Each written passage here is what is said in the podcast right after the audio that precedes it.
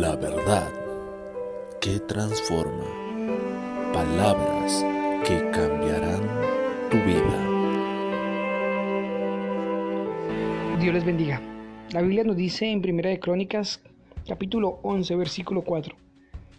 Entonces se fue David con todo Israel a Jerusalén, la cual es Jebús, y los jebuseos habitaban en aquella tierra. Y los moradores de Jebús dijeron a David, no entrarás acá. Mas David tomó la fortaleza de Sión, que es la ciudad de David.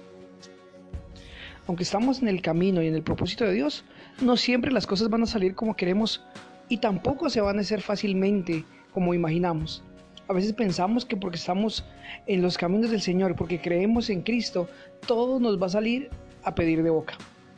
Pero esa no es la verdad. Va a haber momentos de gran dificultad donde es necesario que batallemos y donde luchemos por lo que queremos. Dios estará con nosotros y nos va a dar la victoria. Esto indica que van a haber cosas que requieren de esfuerzo, de esfuerzo de parte nuestra. Si tú quieres ser un gran profesional, deberás esforzarte. Si, quieras, si quieres tener un buen trabajo, deberás esforzarte para ser un buen trabajador. Si quieres una hermosa y bonita familia, deberás esforzarte para tenerla, formarla, para amarla y para dedicarle tiempo para que sea una familia unida y que conozca al Señor. No hay nada imposible para el que cree. Es verdad. Pero es necesario entender que la vida es difícil. En momentos es muy complicada y se requiere que el que la quiera vivir bien sea esforzado y valiente, sea gente de visión y que no se atemorice frente a los problemas. La Biblia dice, puesto los ojos en Jesús, el autor y consumador de la fe, que por el gozo puesto delante menospreció el oprobio y sufrió la muerte y muerte de cruz.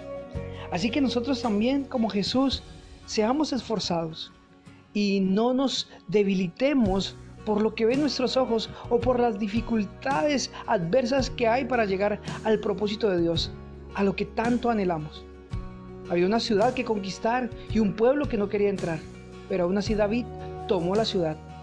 Ellos le hicieron frente y aún lo amenazaron con que no entraría, pero David luchó y la conquistó. Hay muchas promesas de Dios para tu vida, hay mucha bendición de Dios para ti, pero tú debes ir a conquistar, tú tienes que ir, tienes que trabajar, tienes que esforzarte, tienes que luchar y Dios estará contigo en esa lucha y al final verás los resultados.